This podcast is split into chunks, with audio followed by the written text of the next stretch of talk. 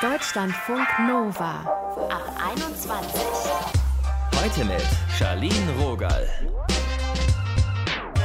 Um sich selbst kümmern. Das ist ja eine feine Sache, aber es kann auch ganz schnell so sein, dass wir so ein bisschen drüber sind und übertreiben. Self-Care, wenn wir uns zu viel Druck machen. Das besprechen wir heute hier im Ab 21 Podcast. Unter anderem mit Melina. Sie ist Hautpflegeexpertin und mag es minimalistisch. Mit ihr habe ich darüber gequatscht, wann wir auch mal die tausend Tinkturen und Cremchens im Schrank stehen lassen können und schnödes Wasser die beste Option zur Reinigung ist. Luisa Dellert, die hat eine ordentliche Entwicklung durch, was ihr Selbstbild angeht und den Druck, den sie sich gemacht hat. Darüber habe ich mit ihr gesprochen. Luisa, Body Positivity und Self-Care, es klingt jetzt so ein bisschen hart, aber es sind ja doch ziemlich ausgelutschte Begriffe. Was bedeutet das denn für dich? Boah, ja, das sind natürlich so Begriffe, die jetzt auch durch Social Media, besonders durch Instagram, natürlich immer wieder irgendwie jeden Tag ähm, präsent sind und zu lesen sind. Aber am Ende des Tages geht es ja in diesen gesamten Hashtags oder Messages auch darum, dass man selbst versucht, so gut es geht, mit sich zufrieden zu sein, schon natürlich auch mal nach links und rechts guckt, aber aufhört, sich ständig zu vergleichen und dadurch dann auch vielleicht schlechter fühlt. Das ist so für mich so die Hauptmessage, dass man das probiert, weil es wird nicht klappen, dass man das irgendwie 365 Tage im Jahr schafft. Und wie lebst du das auf deinem Insta-Account? Ja, inzwischen ganz frei tatsächlich. Ich glaube, ich habe sogar letztens ein Zitat gepostet und geschrieben, dass man erst sich frei fühlt und total mit sich im Reinen, wenn man nicht mehr darauf ähm, achtet, was andere über einen denken oder sagen. Und genauso verhält sich das auch mit dem eigenen Körper. Ich glaube, man muss probieren, einfach davon loszulassen, dass andere über einen urteilen können oder einen bewerten können. Und das mache ich auf meinem Account auch. Also ich poste das, was ich möchte. Ich poste mich mit Zellulite, ich poste mich mit meinen kleineren Brüsten, mit denen ich öfter mal ein Problem habe. Und ja, inzwischen ist mir das total egal, was andere dazu sagen. Du hast dich ja in den letzten Jahren ganz schön verändert, beziehungsweise dein Körper. Was war da früher dein Ziel? Mhm. Ja, so 2013 habe ich angefangen mit Instagram, mhm. weil ich abnehmen wollte und weil ich das Gefühl hatte, ich möchte jetzt Aufmerksamkeit von anderen Menschen bekommen und habe dann ja mich von 55 Kilo auf 45 Kilo, 46 Kilo so runtergesportet und gehungert. Ja, ja, ja das ist sehr dünn. Genau, also es sah wirklich auch krass dünn aus und heute finde ich das überhaupt nicht mehr schön, wenn ich mir die Fotos angucke ja, und habe halt gemerkt, dadurch, dass ich das gemacht habe, habe ich immer mehr Aufmerksamkeit im Internet bekommen, immer mehr Follower, immer mehr Likes. Und es hat mich total gepusht. Und ich war dann in so einem richtigen Schönheitswahn, dass ich das Gefühl hatte, ey, wenn da noch ein Stückchen mehr Muskel zu sehen ist, dann finden mich andere noch viel, viel schöner und bewundern mich noch mehr. Und das hat mich total gepusht. Das war wie so eine Droge für mich. Also wenn ich mir jetzt anhöre, das war wie eine Droge und du wurdest gepusht und es hat funktioniert, wann war denn der Punkt, wo du gesagt hast, jetzt ist hier der Schlussstrich? Hm, ich hatte dann irgendwann eine Herz-OP. Die kam relativ spontan irgendwie in meinem Leben dazwischen. Heute sage ich, das ist das Beste, was passieren konnte. Und wenn man so eine Herz-OP dann mal ja durchlebt hat, sage ich mal, dann weiß man, glaube ich, auch, dass man danach sehr emotional ist, nochmal so voll darüber nachdenkt, hey, okay, was ist eigentlich so der Sinn des Lebens? Mhm. Und das war bei mir tatsächlich so. Also bei mir hat sich ab dem Zeitpunkt einfach ein Schalter umgedreht. Und äh, ich habe dann gemerkt, okay, hey, es kann echt nicht alles sein. Äh, für fremde Menschen sich irgendwie extra in Szene zu setzen, sondern ich muss irgendwie mal mit mir selbst im Reinen sein. Wie glaubst du, kann man denn merken, wenn diese Selbstoptimierung, diese Self-Care zu viel ist? Gibt es da so Anzeichen? Hm. Ich glaube, man selbst merkt es dann halt auch irgendwann nicht mehr. Ich finde es zum Beispiel total wichtig, dass auch Freunde oder Familie mit einem da immer drüber sprechen können und dass man da vielleicht nochmal vorsichtig dann was sagen darf oder einfach mal nachfragt ich glaube, man selbst merkt das echt schwierig, aber natürlich fängt das vielleicht auch damit an, dass man sich irgendwie erst die Ohren anlegen lässt, dann vielleicht die Brüste macht, dann sich noch was am Knie operiert und dann vielleicht irgendwelche Äderchen rauszieht. Also wenn man sich immer weiter optimiert, um, ähm, irgendeinem Schönheitsideal zu folgen oder um irgendwie die perfekten Instagram-Bilder äh, hochzuladen, dann ist das natürlich überhaupt nicht mehr gesund. Und würdest du sagen, du hast heute immer noch irgendwo so Druckanteile in dir? Mm, ja, also ich, ich kann mich nicht total davon befreien. Ich würde schon sagen, dass ich auch immer noch, besonders auf Instagram, natürlich mich auch mal vergleiche oder wenn ich Frauen sehe, die mehr Oberweite haben als ich und kurviger sind als ich, dann ist es für mich im ersten Moment, dass ich mir auch überlege, hey, oh, voll schön, das hätte ich auch gerne, aber inzwischen viel entspannter bin und auch total zu schätzen weiß, was mein Körper alles für mich tut und da auch viel selbstbewusster bin und nicht sage, okay, ich muss jetzt eine, ähm, eine Brust-OP machen, nur weil meine mhm. Brüste kleiner sind. Wie geht's dir denn jetzt, wenn du so auf Accounts stößt, die dieses, naja, ich sag mal, sehr schlanke Dasein als Ideal verkörpern?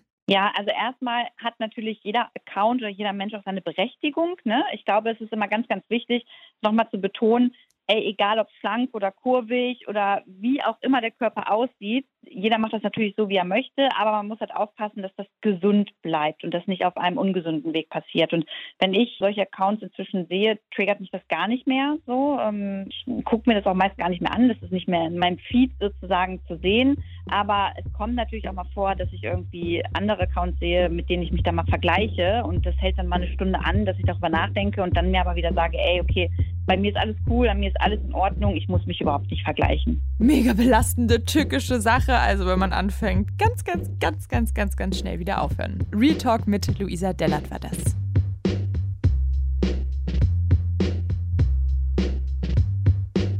Deutschlandfunk Nova. Sport ist Self-Care. Also, wer regelmäßig Sport treibt, ne, der achtet auf seinen Körper, trainiert sein Herz, Lunge, Rückenmuskulatur vielleicht auch. Vielleicht nimmt man sogar ab, je nachdem. Das ist wichtig und das ist gut, aber es gibt auch zu viel Sport treiben, zu viel Training, zu viel Gewichtsabnahme. Verena, die wollte schon immer so aussehen wie ihre Vorbilder auf Instagram, schlanke, trainierte Frauen mit Sixpack und dünnen Oberschenkeln.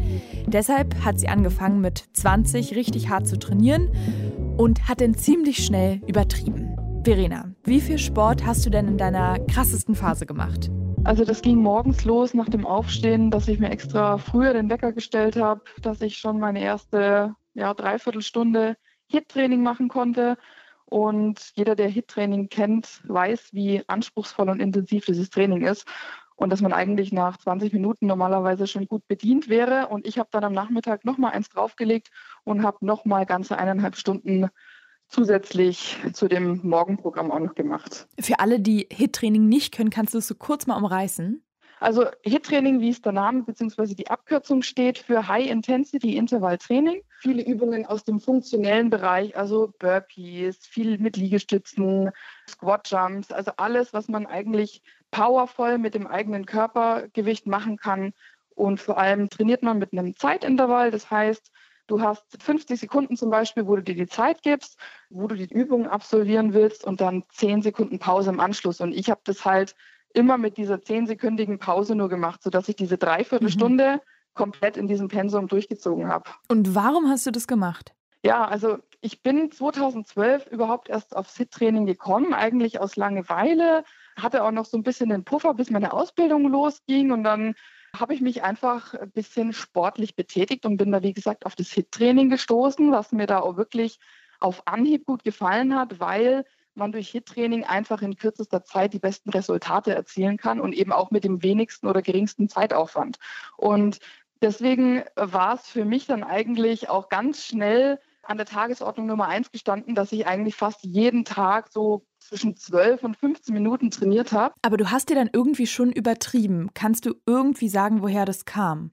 Also ich hatte schon dieses Leitbild in meinem Kopf, so und so möchte ich aussehen. Also ich hatte da ein Vorbild, die eben mich, also von den sozialen Netzwerken, mhm. die mich da einfach, ja, an dieses Hit-Training herangeführt hat, in Anführungszeichen. Ich habe mich halt von ihr leiten lassen und habe gesehen, die hat einen mega geilen Sixpack, die sieht super aus und so möchte ich auch aussehen. Und sahst du und dann so war, aus? Ich sah auf jeden Fall so aus. Aber das Tückische ist, ich habe mich in dieser Zeit absolut nicht so gesehen. Also wenn ich mir jetzt Bilder anschaue mhm. aus der Zeit, dann auf jeden Fall, also jeder würde mir sagen, du siehst genauso aus wie die, also zumindest so von den, vom Sixpack und so, von den Konturen.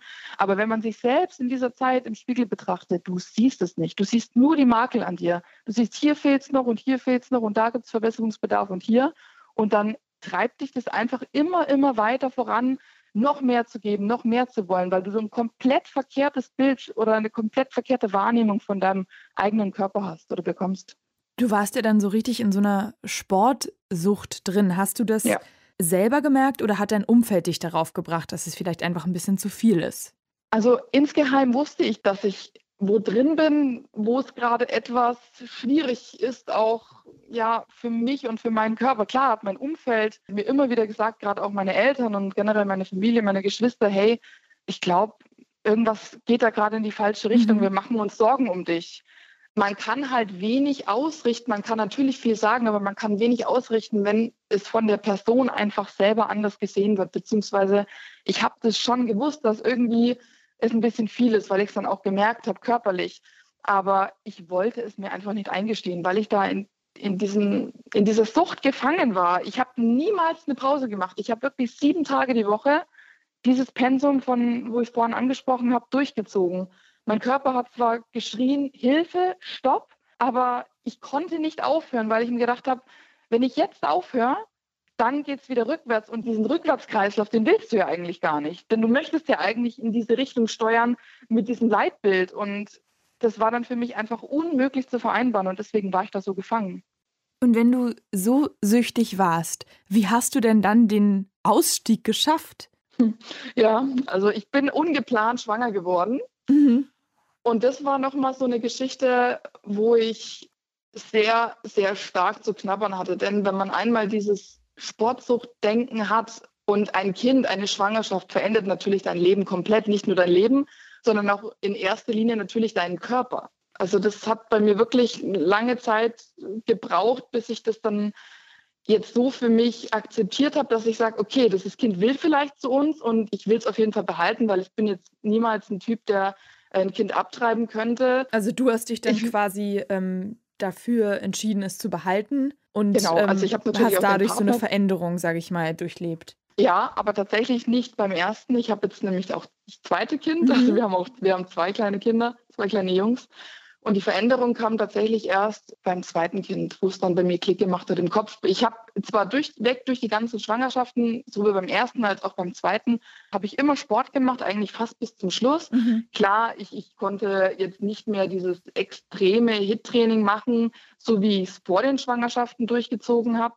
Aber ich habe das natürlich trotzdem in dem Rahmen weitergemacht, wie es mir und meinem Kind halt vor allem auch nicht schaden würde. Und wie geht's dir heute damit? Weil du hast es gerade angesprochen, du bist ja immer noch sehr trainiert. Ich habe deine Seite ausgecheckt und dachte, okay, wow, die ja. Frau sieht aus, als ob sie nur Sport macht. Du hast ein krasses Sixpack. Also ganz ehrlich, wie ist das jetzt? Ja, also jetzt ist es deutlich entspannter, weil ich einfach durch die Kinder beim zweiten Kind gemerkt habe, dass es auch noch was anderes gibt als nur einem Leitbild zu folgen, das vielleicht auch gar nicht wirklich der Realität entspricht. Weil Instagram oder so, soziale Netzwerke generell vermitteln einem ja doch öfters mal einen falschen Eindruck von körperlichen Beschaffenheiten, was auch Zellulite und was Sixpack und was auch immer angeht. Photoshop macht es möglich. Es hat dann beim zweiten Kind einfach Klick gemacht, dass ich gesagt habe, es sind jetzt hier zwei kleine Kinder da, zwei kleine Wesen. Und du hast jetzt die Aufgabe, für die da zu sein. Und die brauchen dich. Und das hat tatsächlich bei mir einen riesigen Ausschlag äh, gemacht. Und ich bin meinen Kindern wirklich zutiefst dankbar, weil sie haben mich kopfmäßig, und das ist echt der erste Schritt, alles beginnt im Kopf, die haben mich da rausgebracht. Verena, in der Zeit, wo du so krass übertrieben hast mit Sport, klang das nicht mehr ganz so gesund. Würdest du denn heute sagen, dass Sport für dich Self-Care ist? Absolut. Gerade jetzt mit der Zeit äh, oder in der Zeit, wo ich einfach zwei Kinder habe, ist die Zeit für Sport und generell so Me-Time, wie es ja immer so schön heißt, ist komplett begrenzt. Und wenn ich jetzt vergleiche mein Trainingspensum, was ich jetzt an den Tag lege, mit vielleicht drei bis maximal viermal die Woche für wirklich 15 Minuten, 15 bis 20 Minuten, dann kann ich das auf jeden Fall als Self-Care bezeichnen. Und das, ich sehe jetzt wirklich aktuell mit diesem wirklich wenigen oder geringen Sportpensum genauso aus, wie ich damals auch gesehen habe. Und das ist meine Aussage, ne? Verena habt ihr gerade gehört, sie war sportsüchtig und hat mit uns darüber gesprochen.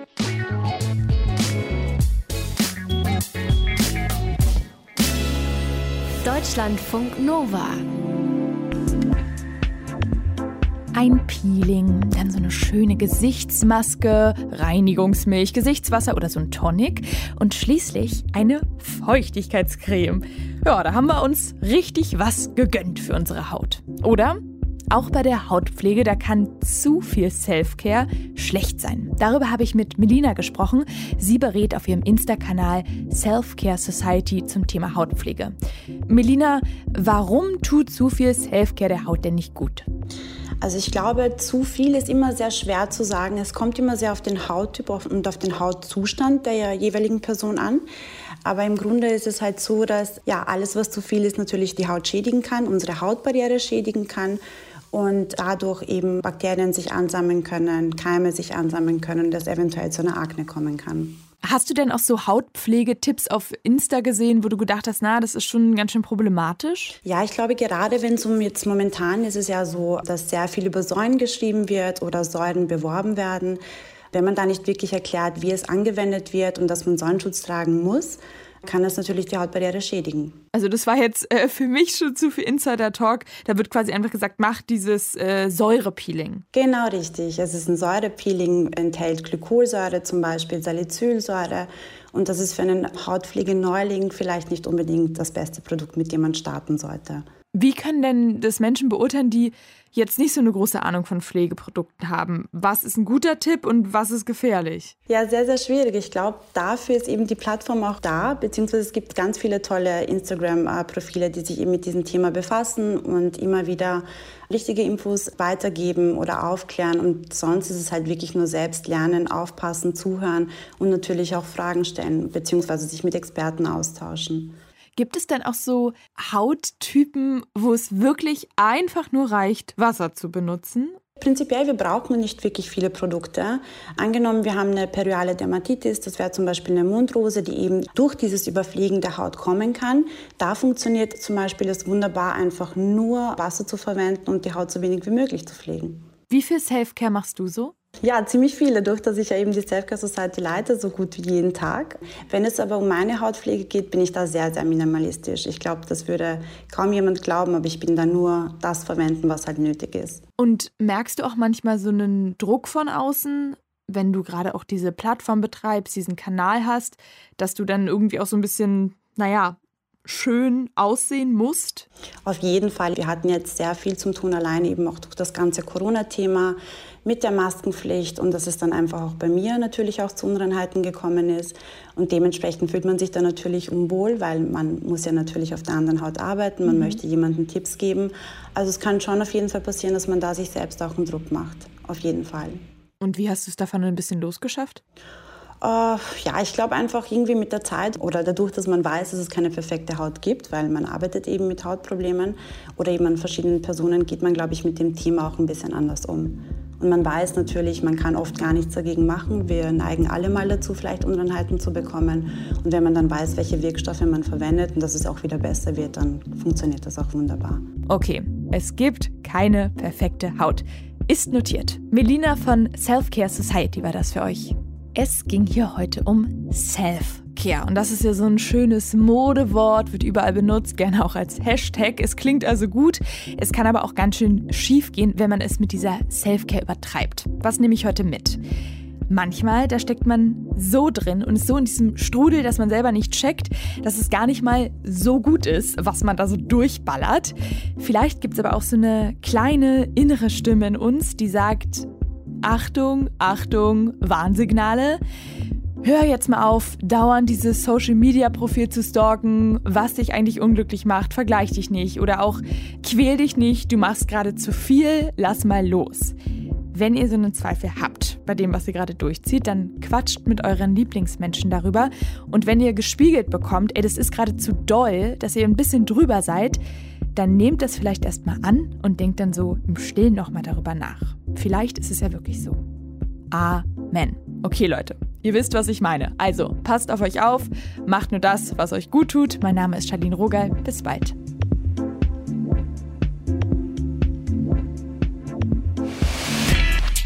Deutschlandfunk Nova.